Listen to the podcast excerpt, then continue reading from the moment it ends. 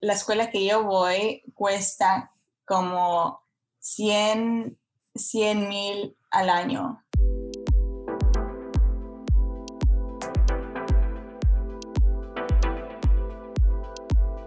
Bienvenidos a el quinto episodio de Dental Figures, el podcast dental donde vamos a hablar de distintos temas y qué mejor tema para tocar que teniendo a una estudiante dental de Estados Unidos. Nuestra invitada del día de hoy es Erika. Ella está estudiando la escuela dental en UIC, University of Southern California, una universidad que está muy padre. De hecho, yo apliqué a esa universidad, pero esa es otra historia. Ella está a punto de pasar al tercer año de la escuela dental y de hecho me comenta que la próxima semana va a atender a su primer paciente de su vida. Entonces, Erika, ¿cómo estás el día de hoy? Estoy muy bien. Gracias por tenerme aquí, Leo. Yo la conocí a ella en YouTube y de hecho tiene un canal de YouTube nada más que es todo en inglés. Entonces, si sabes inglés, pues te sugiero que vayas a ver sus videos porque están bien, bien entretenidos y aparte del contenido que tiene es muy informativo sobre la escuela dental en Estados Unidos. Entonces, sí me gustaría que por favor nos contaras quién eres tú y cómo es que le hiciste para llegar a a ser una estudiante de UIC. De UIC, ok, sí. So, me llamo Erika Correa, como dijo Leo. Yo nací en, en Los Ángeles, en California. Hice mis estudios en Los Ángeles hasta la escuela primaria, high school, y después apliqué a, los, a las universidades y fui a la universidad en Santa Cruz, se llama Universidad de California Santa Cruz y ahí estaba para cuatro años y mi major era Molecular Cell Developmental Biology. Yo a veces solamente digo biología porque hay muchos majors así, pero casi son iguales. Solamente hay unas diferencias chiquitas ahí. Terminé mi major en como cuatro años, pero después hice un año más para tomar un poco más clases para mejorar mi, mi GPA porque es, hay mucha competencia en entrar a las escuelas de dentista aquí en los Estados Unidos, también con las escuelas de médicos. So hice un año más y después apliqué a las escuelas de dentista, apliqué a muchas, como a 20.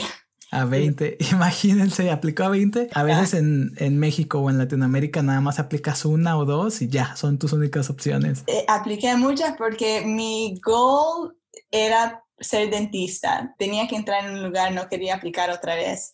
Y no sabía quién, cuál escuela me iba a aceptar, porque hay muchas, hay, hay muchas cosas que ven, no solamente son los grados. Terminé mi major eh, cinco años y después apliqué. Después tomé el año libre, ah, porque tienes que tomar, tienes que aplicar una, un año antes y después tienes un año libre. O si no quieres el año libre, tienes que aplicar en tu tercer año de undergrad. Así lo hacen unas personas. Ah, después, en ese año libre, fui, tomé unos viajes, fui a Japón, fui a Hawái, ah, me disfruté mi vida un poco antes de empezar la escuela de dentista porque sabía que cuando ya empecé va a ser un poco más difícil. Y después me moví otra vez a Los Ángeles a comenzar la escuela de ortodoncia en USC. Ah, así, lo, así lo hice. Perfecto. Bien, y aquí me gustaría que nos explicaras un poquito sobre el undergrad, porque te voy a explicar un poco, al menos todas las personas que yo conozco en México, ellos terminan la high school, terminan el bachillerato, terminan la prepa, que es el equivalente a tú lo que hiciste en la high school, y ellos pueden empezar la escuela dental directamente. O sea que si tú cumples años en noviembre o diciembre, puedes tener 17 años y ya estar estudiando la escuela dental como D1, mientras que en Estados Unidos no es así. En Estados Unidos tienes que ir primero cuatro años a hacer un bachelor's o un major. Un bachelor's, tienes que escoger un major para ganar un bachelor's degree. Ok, entonces en Estados Unidos lo más joven que puedes estudiar es 22 años usualmente. Eh, estábamos hablando ahorita fuera de cámara y ya me comentó que hay unas personas que pueden estudiar hasta en 21 años, pero eso es bien improbable. Usualmente los estudiantes en la escuela dental empiezan a los 22, ¿no es así? Sí, como 22. Yo empecé a 20, 24 creo que tenía. Ahora tengo 26 años y soy en mi tercer año, sí. Entonces explícanos un poquito sobre lo que es el undergrad, por favor. So, el undergrad es solamente cuatro años donde estudias más, en verdad comparado a high school, a la escuela primaria, yo sentí que en verdad no aprendí mucho en la escuela primaria. No sé si en los Estados Unidos a lo mejor no es tan difícil comparado a los otros países, porque yo tengo primos que viven en Ecuador o mis padres que son de Ecuador, son ecuatorianos. Ahí cuando fueron a la escuela primaria a veces me dicen que era más difícil, yo no sé, pero tampoco no hicieron la escuela aquí, son, no sé cómo lo podían comparar. Pero en undergrad tomas las clases dependiendo de tu major. So, mi major era biología y tenía requisitos que tenía que tomar, como un año de biología general, un año de química general, física general, química orgánica, anatomía, todas esas cosas. Después puedo completar mi major, pero en la universidad, el undergrad, uno de los aspectos también, no solamente estudios, también hay muchos clubs y otras cosas que tienes que hacer que las escuelas de dentista también ven. So, si ven si solamente estás estudiando y eso es lo único que haces, también no se ve bien. So, en la universidad también yo estaba en, muchos clubs. Había ah, en los Estados Unidos hay sororities y fraternities. No sé si sabes lo que es eso. Son como grupos de, de mujeres o grupos de hombres y cómo se ayudan. es como grupos de ayudas, ¿no? Así se llaman en español, grupos de ayudas. En que yo estaba era como un grupo de pre-health. So, todas las, todas las mujeres en ese grupo querían hacer doctores o enfermeras, cosas así. Algo de las ciencias de la salud. Sí. Ok. Ajá. Y así los ayudábamos, así hacemos más conexiones y en verdad en los Estados Unidos la universidad es como para las conexiones. Si no vas a la universidad es un poco más difícil encontrar tus conexiones, porque en verdad ahora ya no necesita la universidad como para aprender. Tenemos YouTube, tenemos el Internet, podemos aprender en otras formas, pero la única cosa que, que si no fuera a la universidad no hubiera tenido esas conexiones y también no hubiera podido aplicar la escuela dentista. Ok, perfecto. Entonces básicamente lo que ella nos está diciendo es que tienes que ir a agarrar un bachelor's, agarrar un major, porque las universidades, las escuelas dentales, ellos tienen requisitos y tú tienes que ir encaminado a esa dirección. Por ejemplo, hay algunas universidades que te requieren que estudies biología, física y ellos van a tener su lista de materias que tienes que tomar en el undergrad para que ellos te consideren a alguien capaz de poder con la escuela dental. Entonces, lo que está pasando también en Estados Unidos, la última vez que chequé la revista de la ADIA, American Dental Student Association, me parece que hay 56 escuelas dentales. Algo así, sí. Algo así, ¿verdad? Entonces todas las escuelas dentales te requieren para entrar un examen, o sea, todo está bien estandarizado, como por ejemplo en México, yo soy de Guadalajara, la universidad tiene un examen, los del UNAM tienen otro examen, los de otro país tienen otro examen. Aquí en Estados Unidos, para entrar te requiere de un examen que se llama DAT. ¿Nos puedes platicar un poquito del DAT? Sí, el DAT o el DAT, sí, el Dental Admissions Test, así se llama. So, para ese examen las materias que están en ese examen son biología, química, química orgánica, matemática, reading comprehension, como leyendo. compresión, compresión lectora.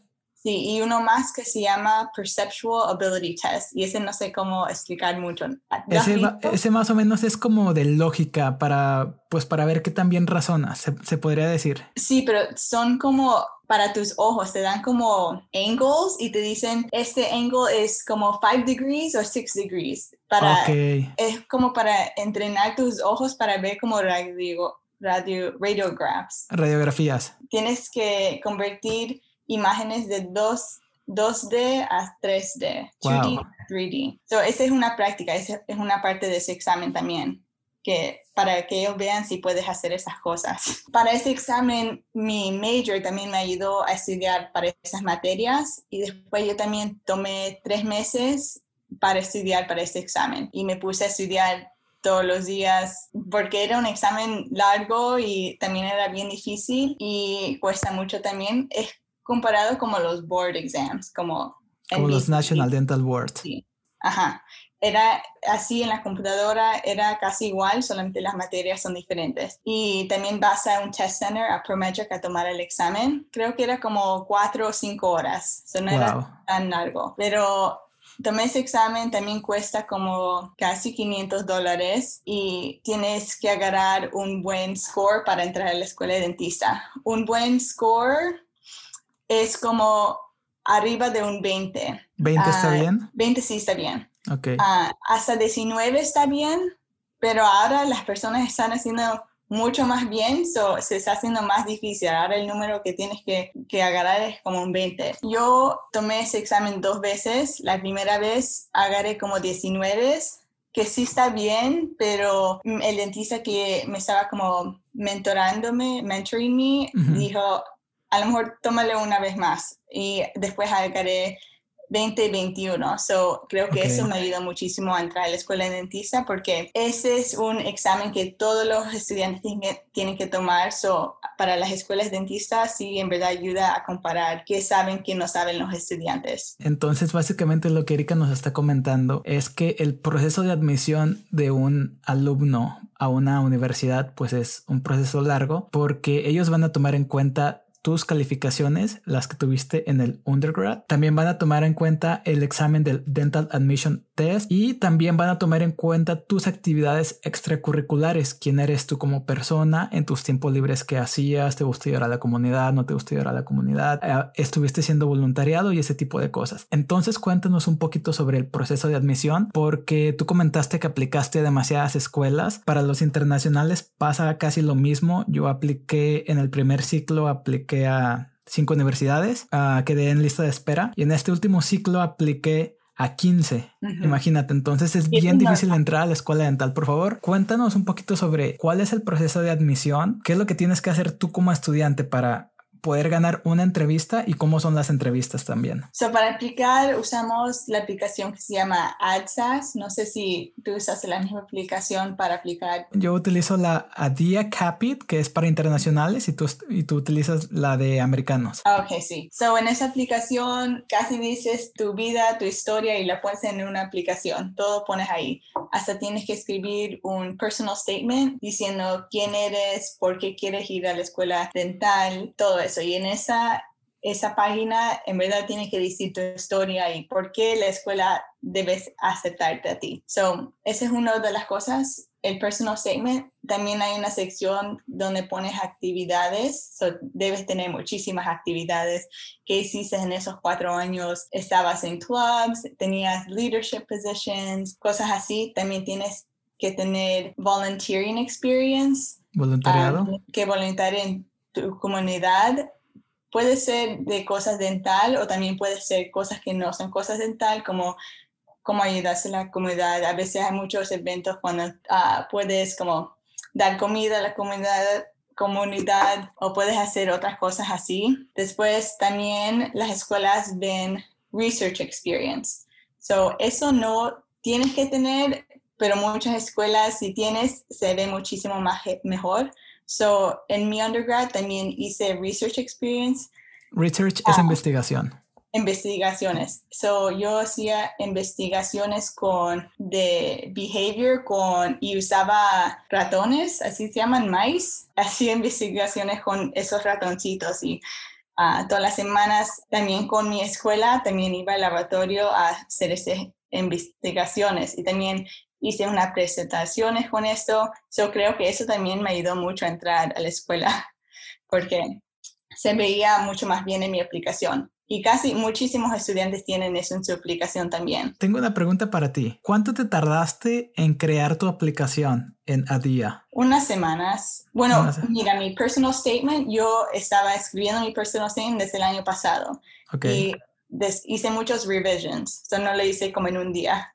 El personal statement lo hice muchos meses y le, le entregué mi personal statement como a un profesor y le pregunté si lo puede leer y que me diga correcciones. Eso es bien normal. Um, y después cuando ya estaba perfecto, ya lo quería tener perfecto para junio porque ese es cuando las aplicaciones iban a abrir. So cuando se abren las aplicaciones, lo único que yo tenía que hacer es poner mis grados, poner mis actividades que yo ya tenía separado en otro documento y después um, entregarlo. So casi ya lo estaba ah, trabajando en mi aplicación casi para desde el año pasado estaba Estabas practicando con tu hoja de razones por las que querías entrar. Entonces, se me, me llama mucho la atención porque yo como soy internacional y como no hablo inglés, el inglés es, es mi segundo idioma, yo me tardé seis semanas diario escribiendo mi hoja de motivos, estaba estaba obteniendo las cartas de recomendación. Entonces sí es un proceso largo, pero está bien estandarizado.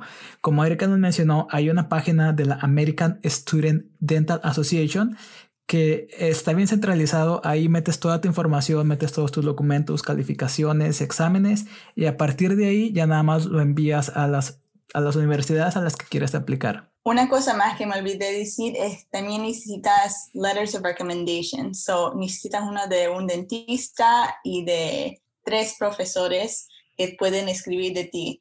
Y uh, necesitas esas letras también. Y también necesitas shadowing hours. Tienes que tener como... Experiencia de, de haber visto o haber ido a una clínica a ver cómo es la odontología. Sí, perfecto. entonces ya se imaginarán lo complicado que es entrar a la escuela dental. Es por eso que yo quería hacer este episodio, porque en México hay unas universidades donde si tienes dinero para pagar, entras. Y de hecho no, no es muy caro. Ahorita vamos a hablar sobre precios, pero hay varias universidades que el, único impedimento para que tú entres es el dinero. Y no necesitas estar haciendo todo eso. Es por eso que yo tengo mucha fe en la ontología de Estados Unidos, porque el proceso de selección de estudiantes es tan estricto y es tan difícil que absolutamente todos los dentistas con los que he trabajado aquí son brillantes, saben demasiado y no ha habido una sola persona de los ocho o nueve dentistas americanos que yo he trabajado que yo diga, ay, ¿sabes qué? Como que yo no me dejaría atender por esta persona. Todos son buenísimos y muy inteligentes y muy buena onda todos. Muy bien, entonces como Erika ya nos comentó, ella aplicó a 20 universidades porque usualmente, y en lo que escucho en los podcasts, hay 100 lugares, hay 120 dependiendo de la universidad pero las personas que aplican son 1500, 2000, inclusive hasta 3000 personas. Entonces ellos reciben todas esas aplicaciones en papel, te van a ver como persona, es por eso que es tan importante hacer una buena aplicación porque tienes que presentarte en papel, en letras y los tienes que convencer de que tú eres un buen alumno. Cuando ya deciden quién les interesa y quién no, hacen un proceso de entrevistas. Así que cuéntanos un poco sobre las entrevistas. Yo agarré mi primera entrevista como en agosto y después fui a mi primera entrevista creo que a lo mejor septiembre o algo así y fui, la primera que fue fue UCSF, so Universidad de California, San Francisco. Y esta también era una muy buena escuela. Yo estaba bien sorprendida que agregué una entrevista ahí porque no sabía si iba a agarrar entrevistas, por eso es que apliqué a tantas escuelas, porque no sabía qué iba a pasar. Las entrevistas son en personas normalmente, ahora están haciendo entrevistas por Zoom, por, por COVID, pero normalmente son en personas So, tienes que volar a la escuela, tienes que um, estar ahí preparada con todas las personas. Y muchas de mis entrevistas era un dentista y un estudiante que va a la escuela ahí y los dos dicen, los dos hacen la entrevista. Ven si puedes hacer un buen estudiante ahí en esa escuela. Te hacen preguntas como, ¿por qué quieres ir a nuestra escuela? Antes yo también tenía que ver a todas las escuelas, hacer como research en las escuelas. En Tienes que investigar a la universidad porque de todos los aplicantes que hay, si te preguntan por qué quieres estudiar aquí, pues tienes que dar una respuesta que los convenzca, porque si no, si les dices quiero nada más estudiar a la escuela y no me interesa en cuál, pues imagínate, te van a, te van a, te van a votar. Es así y después a veces te hacen preguntas bien random, como una pregunta que me hicieron en esa escuela, casi no me acuerdo, pero es como, ok, si el, la casa estaba en fuego, ¿qué harías primero? Como, ¿cuál es tu plan? Como eso era bien random. A ver, a veces hacen uh, preguntas bien random para ver cómo estás pensando, algo así. ¿Cómo reaccionas? Sí, cómo reaccionas. Y en otras entrevistas era como group interview. So para USC era un group interview, había como ocho personas y había como dos profesores preguntando las preguntas, uno por uno. So tenías que decir tu respuesta en frente de las otras personas. Así hacen su decisión. Creo que... Y también hay otros que se llaman multiple mini interviews. Es como, mini entrevistas. Ajá, yo no hice ninguna así, pero ahora están haciendo eso. Pero me gustaron mucho las entrevistas porque todo, hay muchas emociones, todos ahí están emocionados. Es el primer paso que ya estás, ya mismo vas a entrar a la escuela. Entonces, imagínense, como por ejemplo Erika que ha vivido en California y que ella aplicó a muchas universidades. Cuando aplicas a la universidad, lo mejor que te puede pasar es que te llegue una entrevista. Cuando te llega una entrevista, tienes que volar a esa ciudad. O sea, Estados Unidos es bien grande, como por ejemplo si Erika hubiera tenido que volar desde California hasta Nueva York, por ejemplo, hubiera, hubiera sido un viaje, un vuelo de seis horas mínimo. Y, sí hice eso una vez tenía una escuela que hice entrevista ya. Es bien difícil, ¿verdad? Y aparte necesitas de mucho dinero para poder estar pagando los vuelos, para poder estar pagando el hotel, todo. Ajá, cuesta muchísimo. Y, pero yo en verdad pensé todo eso, yo no, yo no vengo de dinero, so yo pagué para toda mi, todos mis estudios, todas las aplicaciones, pagué todo pero para los vuelos yo tenía una buena idea y me, en verdad me ayudó. Agarré un, un credit card y aquí no, no, sé cómo son los otros países, pero aquí en, en Estados Unidos puedes agarrar un credit card y si gastas como mil dólares te dan puntos para volar. Y para mis aplicaciones me iba a costar muchísimo más que mil dólares. Claro. ya tenía los mil dólares ahorrados, no es como que estoy gastando dinero que no tengo. Ya durante mi vida estaba ahorrando ese dinero para aplicar. Pagué para todas mis aplicaciones con esa credit card y la credit card me, paga, me pagó para todos mis vuelos en puntos. O sea, en verdad no pagué para mis vuelos porque porque fuiste inteligente. Entonces ya recorrimos todo el proceso. Ella salió de la high school, hizo cuatro años de undergrad, hizo otro año, otro año más para tener buenas calificaciones. También se tomó un año sabático, así le decimos, o, se tomó un año de vacaciones. Viajó por el mundo, viajó a Japón, viajó a Hawái, llegó y empezó a aplicar a muchas universidades, recibió entrevistas. Entonces, cuando te llega una invitación al programa, o sea, ya cuando lo lograste. Ya la universidad te dice, ¿sabes qué? De todos los mil o dos mil aplicantes que tenemos, te queremos dar un lugar a ti porque creemos que eres un estudiante de calidad. ¿Qué tienes que tomar en cuenta al momento de elegir una universidad, porque me imagino que si aplicas a tantas, al menos vas a recibir dos cartas de aceptación y tienes la posibilidad de elegir a cuál ir.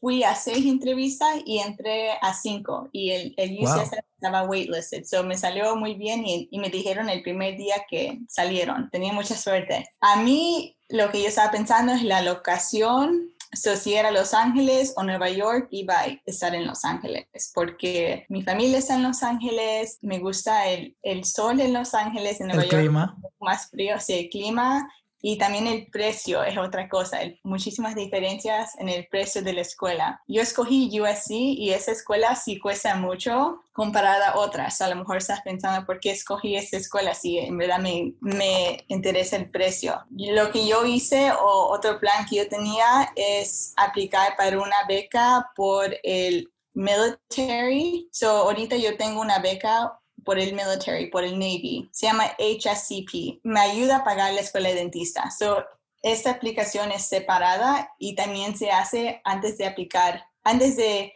entrar a la escuela de dentista. Si yo estaba haciendo la, aplicación para la escuela de dentista y también al mismo tiempo estaba haciendo otra aplicación para la beca y son casi iguales, so no era como tenía que también escribir como un personal statement pero era casi igual. So, lo que yo estaba pensando es, ok, si me dan esta beca, entonces no me debe, no me debe importar tanto si voy a una escuela que cuesta mucho porque me va a ayudar mucho a pagarlo. Por eso que yo escogí la escuela de USC. Y también porque tiene una reputation, un buen reputation. Una buena reputación. Sí, muchas personas saben de esa escuela. Y también porque otra cosa que yo tomé en cuenta es mi novio estaba viviendo en San Diego y si yo iba a la escuela en Los Ángeles, a lo mejor podía uh, seguir trabajando en San Diego porque solamente dos horas, en vez si yo iba como a Nueva York o a Utah o algo así, se tenía que mover conmigo y encontrar nuevo trabajo. En verdad sí quería ir a USC, desde que era chiquita era como un dream school, so por eso que escogí esa escuela. Pero si le estoy avisando o dando advice a otras personas, escogen la escuela que tiene el precio más menos. La escuela que esté más barata, porque al final de cuentas ningún paciente te va a preguntar, oye, ¿de qué universidad te graduaste? Eso nunca pasa. ¿En verdad? Pues sí, yo nunca he visto ningún paciente que, te pregunte, ¿de, qué escuela te graduaste? Oh, a Eso lo mejor no pasa. Le yo, entonces yo le pregunto a mis dentistas de cuál escuela. Ah, a lo, a lo, mejor tú eres la paciente que, hey, ¿de dónde, de qué parte eres? Ajá. Bueno, casi, casi no pasa. Ya vimos que Erika es el tipo de paciente que sí, que sí le gusta preguntar eso. Ajá. Tengo una pregunta. ¿En qué universidades quedaste aceptada? Uh, USC. University of Southern California. Toro, que es en Nueva York. Ajá es una más nueva. Roseman University, que es en, en Utah. Me encanta Utah. Yo ya estaba lista para ir a Utah. uh, University of Las Vegas, o Nevada, Las Vegas. UNLV. Sí, esa, UNLV. Western University, también que está en Los Ángeles. Perfecto. Tuviste una buena, una buena lista de, de, universidades para elegir y definitivamente USC es una buena universidad y tiene mucho prestigio. Muy bien, ahora vamos a hablar de un tema no tan polémico, pero es una pregunta que mucha gente tiene en los países de habla hispana. Mucha gente me ha preguntado esto y se me viene a la mente al menos ocho o nueve personas que son hispanos que me preguntan, oye, yo estoy viviendo en Estados Unidos, estoy a punto de terminar la high school, no sé si quiero irme a vivir a México o a vivir a mi país hacer la escuela dental allá y venirme como internacional, así como yo le hice, o meterme al undergrad aquí en Estados Unidos y hacerle como un dentista americano. Entonces vamos a comparar las escuelas y vamos a empezar primero con el precio. Y me gustaría aquí comentar de que hay muchas universidades en países de habla hispana que son gratis. Y por gratis me refiero a que tienes que pagar una cuota mensual, no, una cuota semestral. Y realmente de las que yo conozco, como la de la Universidad de Guadalajara, es una cuota que son menos de 50 dólares al semestre. Si ya subió, pues no creo que haya subido demasiado. Tienes que pagar 50 dólares al semestre, o sea, 100 al año. Y nada más tienes que traer todos tus instrumentos. O sea, tienes que comprar tu pieza de mano, tu handpiece tienes que traer tus materiales, tus kits, todo lo tienes que comprar tú y pues ya, es gratis. Wow, bien diferente de aquí. Es bien diferente. Entonces, cuéntanos un poquito de los precios. Bueno, la escuela que yo voy cuesta como 100 mil al año. 100,000 al año. Hay otras escuelas como las más baratas como UCLA, uh, University, Universidad de California, Los Ángeles, que es como 60 mil al, año.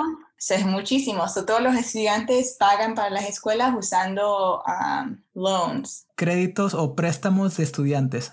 Sí, no, no usan credit card, usan, um, bueno, no sé si alguien usa credit card, pero usamos préstamos de estudiantes de estudiantes porque eso no tienes que pagar hasta antes que te gradúes. Y hay, hay, muchas formas de pagarlos, como depende si quieres pagarlos en 10 años, en 20 años, o puedes trabajar para una oficina que es non-profit, como para 10 años o 20 años, y después el gobierno te hace forgive, te hace ya no tienes que pagar tus deudas. Como que te lo perdona la deuda. Sí, perdona. So hay formas así. Ah, pero sí cuesta mucho. Y también para undergrad cuesta, es como para USC undergrad cuesta 50 ah, mil al año, es muchísimo. Creo que la mía era más como 15 mil al año, pero para undergrad yo recibí ayuda como del Estado. Hay mucho financial aid y grants que dan para undergrad, pero para escuelas profesionales no dan eso. O sea, si era yo, si tenía que escoger hacer escuela aquí o hacer la escuela en otro país, a lo mejor hubiera sido la escuela en el otro país. A veces me preguntan también, yo le digo, haz la escuela en el otro país, pero tienes que saber que tienes que estudiar mucho porque tienes que tomar los board exams. Y para mí ese examen era bien difícil. Yo no sé cómo lo hiciste tú, pero tienes que estudiar mucho y tienes que hacerlo tú solo, como no tienes como los otros alumnos que te ayuden. Claro, y sin, y sin hablar inglés, imagínate. Ajá. Bien, entonces, gracias, gracias, muchas gracias. Me tardé casi dos años. Como ella nos está mencionando, imagínense tener que ir al undergrad y gastarte al menos, no lo sé, un promedio, 25 mil dólares al año. Por cuatro años son 100 mil. Y después en ese tiempo no tienes oportunidad de trabajar porque estás concentrado en estudiar para sacarte buenas calificaciones para que se vea bien en tu aplicación, en tu currículum. Y al mismo tiempo tienes que pedir préstamo para que puedas pagar tu renta y puedas pagar tu comida, living expenses. Entonces, un estudiante como Erika o como yo, que nuestros padres son hispanos y a lo mejor no tienen como la posibilidad de pagarnos todo, porque si hay estudiantes, a lo mejor tienes compañeros que sus papás les están pagando todo y a lo mejor iba a tener compañeros que va a ser el caso, pero en nuestro caso nos tenemos que preocupar por ese aspecto. Entonces sales del undergrad debiendo, no lo sé, 70 mil, 60 mil y todavía tienes que gastar dinero en aplicaciones y todavía tienes que gastar dinero yendo para las entrevistas para que te puedan dar una oportunidad de gastarte 400 mil dólares para salir de la escuela dental, más el tiempo que te va a costar de renta y comida en esos cuatro años. Entonces yo estaba viendo en un video donde tú estabas haciendo matemáticas y no recuerdo bien el número, pero eran 570 mil dólares. Ajá, que terminas con, con ese. Entonces ella tiene un video, obviamente en inglés, donde ella hizo todo la cuenta, hizo un desglose y ella puso todo lo que gastó del undergrad hasta la escuela dental y fueron 570 mil dólares, más de medio millón. Ahora, algo que tenemos que tomar en cuenta son los intereses. Porque los préstamos, si bien el interés, préstamos estudiantiles, ¿eh? no vayan a creer que tarjetas de crédito.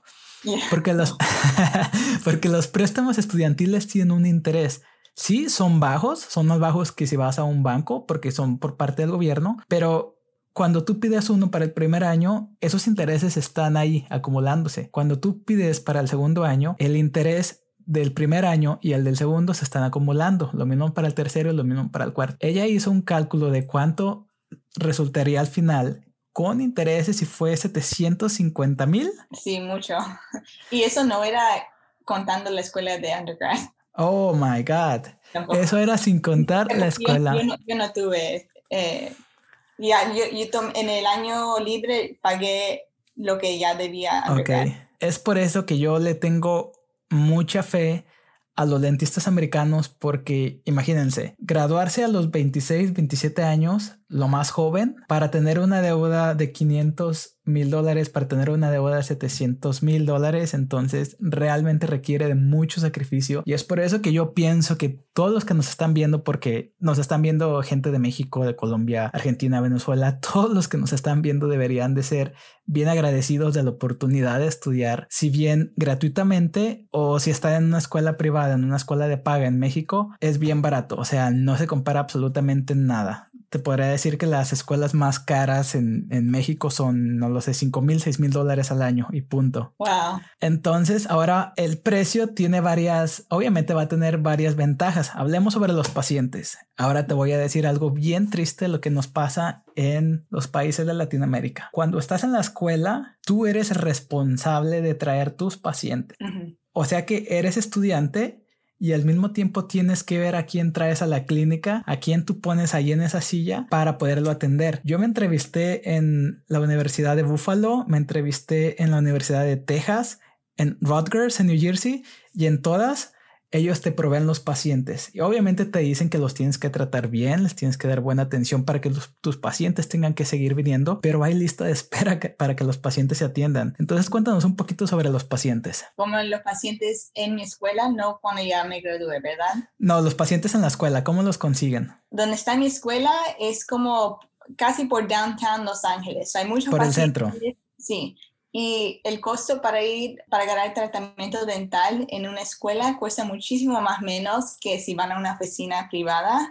So, siempre tenemos pacientes que quieren venir a nuestra escuela porque cuesta muchísimo menos y también saben que nuestra escuela es una buena escuela y, y si van a tener proper care, si los vamos a ver con mucho cuidado.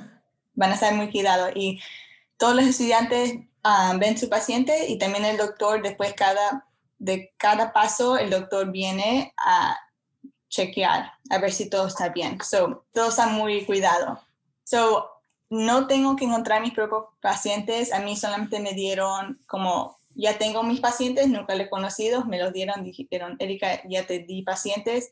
Yo tengo que llamarlos y hacer mis appointments. So, ya hice dos appointments, uno para Tus citas. la semana, dos citas y una para la semana después y después traigo los pacientes, también tienen que pagar los pacientes a la escuela, el dinero no va a mí.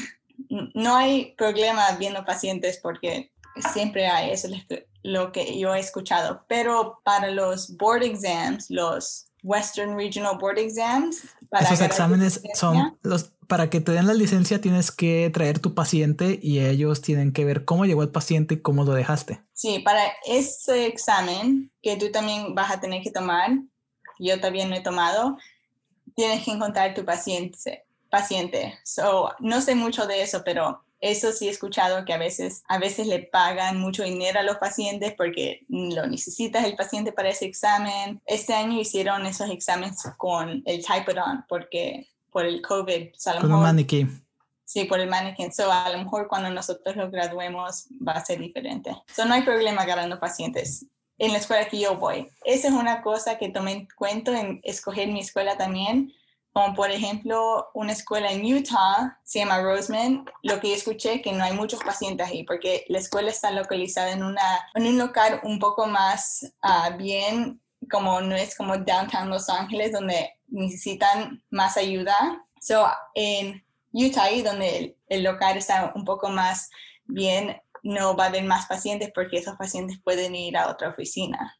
Ok, imagínate esto, cuando estás en una escuela dental en Latinoamérica, hay una palabra que a lo mejor no me la van a entender. Hay muchos pacientes que ya saben, la palabra que voy a utilizar es mañosos, de que ellos saben cuándo se empieza el semestre y cuándo se termina. Y hay muchos pacientes que al principio no quieren ir y al final cuando tú lo necesitas para poder pasar, oh, es cuando es cuando ellos te vuelven a hablar y al final les terminas pagando todo el tratamiento porque tú lo que quieres es pasar la materia y eso es algo bien difícil y de hecho es una de las razones principales por la cuales los estudiantes en Latinoamérica están batallando. Es los pacientes porque eso te genera demasiado estrés. A veces te levantas en la mañana y vas a verlos y pues nunca te contestan, ya no van. Y aparte si estás haciendo como por ejemplo una prótesis fija o un fixed prosthodontist, si tu profesor no te recibe hasta la última cita, ese procedimiento no cuenta. Wow.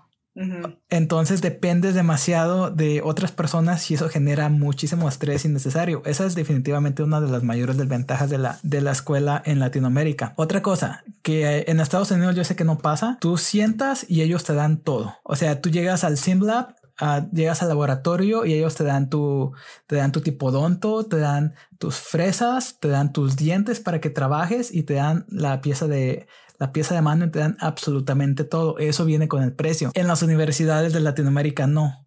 Tú tienes que comprar todo, o sea que aparte de ser un estudiante, aparte de estar consiguiendo pacientes y asegurándote que vayan, tienes que ir a lugares que se llaman depósitos dentales. Son como tiendas es como imaginamos como si Henry Shine tuviera una tienda física y tú vas ahí y compras cosas. Entonces tienes que encontrar tu tiempo de ir ahí y comprar desde guantes, cubrebocas. Entonces sí es más difícil y es más estresante porque cuando ves a un paciente tienes que asegurarte de que el paciente vaya y de que todos tus instrumentales estén estériles porque tú los tienes que esterilizar oh, y de que tú hayas traído toda la PPE, toda la protección, guantes, cubrebocas, todo y todas tus fresas, lima. Entonces sí es como más estresante, más caótico en Latinoamérica en, ese aspecto. ¿Te imaginas tener que hacer todo eso? Ah, eso es mucho, muchísimo más diferente.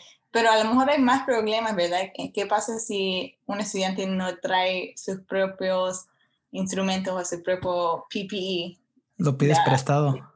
Ah. ¿Qué pasa si no está limpio o algo así? Yo no sé si hay problemas así.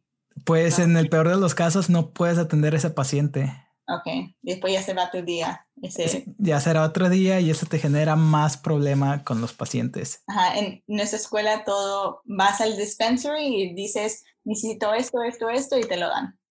Eso ya todo está ahí. Entonces, en las universidades hay un, hay un área especial que se llama el dispensary, que es básicamente como una bodeguita. Y les dices, voy a hacer una resina, voy a hacer una extracción y ya nada más llenas una hojita con lo que necesitas y te lo dan. Y ellos se encargan de esterilizarlo y, o sea, el precio tiene que tener algún beneficio, obviamente.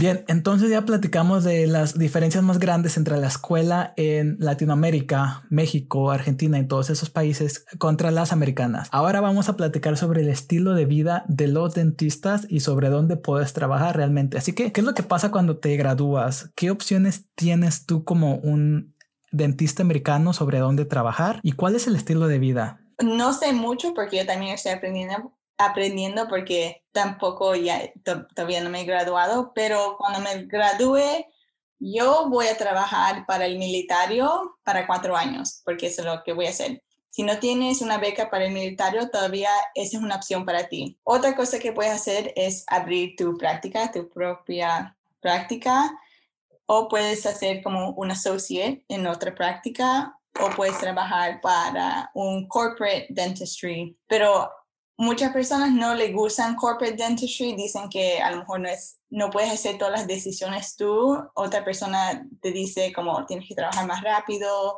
vamos a hacer una corona en vez de un, un simple relleno, uh, cosas así, eso es lo que he escuchado. So, pero también en el corporate dentistry cuestan más. So, muchos estudiantes cuando recién salen hacen corporate dentistry o pueden hacer corporate dentistry porque el pago es mucho más y así pueden pagar sus deudas. Pero por eso que yo no voy a hacer eso, voy a hacer eh, Navy dentistry en, en vez. Estas son las opciones que conozco yo. Tú a lo mejor sabes más porque estás trabajando en los Estados Unidos. Bien, sí, nada más quería interrumpirte un poquito para explicarles que Corporate Office pues básicamente son franquicias dentales porque aquí el negocio de la ontología ya está pues bien establecido. Básicamente hay una compañía que pone o compra oficinas compra consultorios y los convierte a su marca. Entonces hay uno o dos dentistas trabajando ahí, hay uno o dos higienistas y un montón de asistentes dentales. Y ahí lo que nos está explicando es que ahí tienes mucha presión de los números. Entonces, como ella nos comenta, hay veces en que hay un cierto tipo de números que tienes que cumplir al mes. En vez de, en vez de poner una resina, a lo mejor te van a pedir que la cambies a una corona. Ese es, es lo que muchos estudiantes dicen. También otra opción que tienes es trabajar como associate o como asociado de una clínica particular. Y pues ahí básicamente es más relajado. Ahí tú tienes una mejor relación con tus pacientes y ahí ellos ellos atienden como a comunidades y hay más cercanías entre los pacientes y el doctor, a diferencia de una oficina corporate o un corporativo donde los pacientes usualmente te ven como un commodity, como que nada más ellos quieren que les arregles el problema y no les interesa como crear esa conexión con el paciente, con, el doctor, perdón. Entonces Erika nos está comentando que como ella tiene una beca, ellos te van a ayudar a pagar la universidad. A cambio, tú tienes que trabajar con ellos y cómo, cómo, va a ser tu salario, o sea, ¿va a ser promedio o va a ser un poquito más bajo o, cómo funciona esa beca? Mm, es como 100 mil al año. Entonces, bajo. sí, es bajo comparado que si, hace, si vas a otro lugar, pero eso es después de los taxes. So, mucho, no, no voy a pagar mucho en taxes. Para mí no creo que es muchísimo más bajo. Y aparte hay que tomar en cuenta sobre los impuestos aquí porque si bien cuando sales de la escuela eh, empiezas a ganar más y pues te van a quitar más dinero en taxes o en impuestos y al final de cuentas vas a quedar con menos dinero y vas a tener que pagar los préstamos. Entonces decían que que antes las personas se metían a la odontología porque querían tener dinero y ese ya no es el caso porque te quitan tanto de impuestos y tienes tanto dinero que debes al banco que esa ya no es una realidad y que te tienes que meter por el amor que le tienes a la profesión. Sí, sí, en verdad. Entonces, la última pregunta que tengo para ti es, tú en uno de tus videos mencionas que tu decidiste ser dentista porque te gusta el estilo de vida. ¿Cuál es el balance entre el trabajo y tu vida personal? Entonces, ya para finalizar, platícanos un poquito sobre el, cuál es el estilo de vida de un dentista en los Estados Unidos. Muchos de los dentistas aquí en los Estados Unidos trabajan como tres días a la semana, tienen dos oficinas o si quieren a lo mejor un día a la semana en una oficina tres días en otra oficina, algo así. Como también es un, un negocio, hay muchas oportunidades.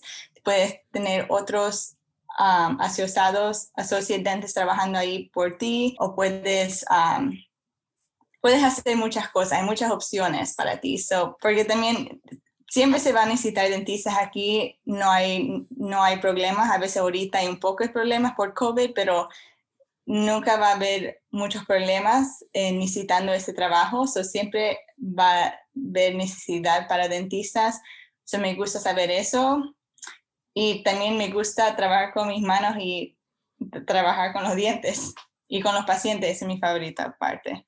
Sí, de hecho, en un video vi que esa fue la razón número uno por la que escogiste odontología, porque te gusta platicar mucho con gente y las energías y, pues estar rodeada de personas, ¿verdad? Sí. Entonces ya lo tenemos. Eh, acabamos de hablar con Erika y ella pues se tomó un poquito de su tiempo y habló en español. Se lo agradezco demasiado. Ah, les voy a dejar toda la información aquí para que vayan, si saben inglés, para que vayan a su canal. Erika, estoy muy agradecido por tu tiempo. Gracias, muchas gracias. Gracias por tenerme aquí, Leo. Muy bien, entonces cualquier cosa le pueden enviar un correo o un mensaje personal a su Instagram. Entonces nos estamos viendo. Muchas gracias por estar aquí. Ok, muchas gracias.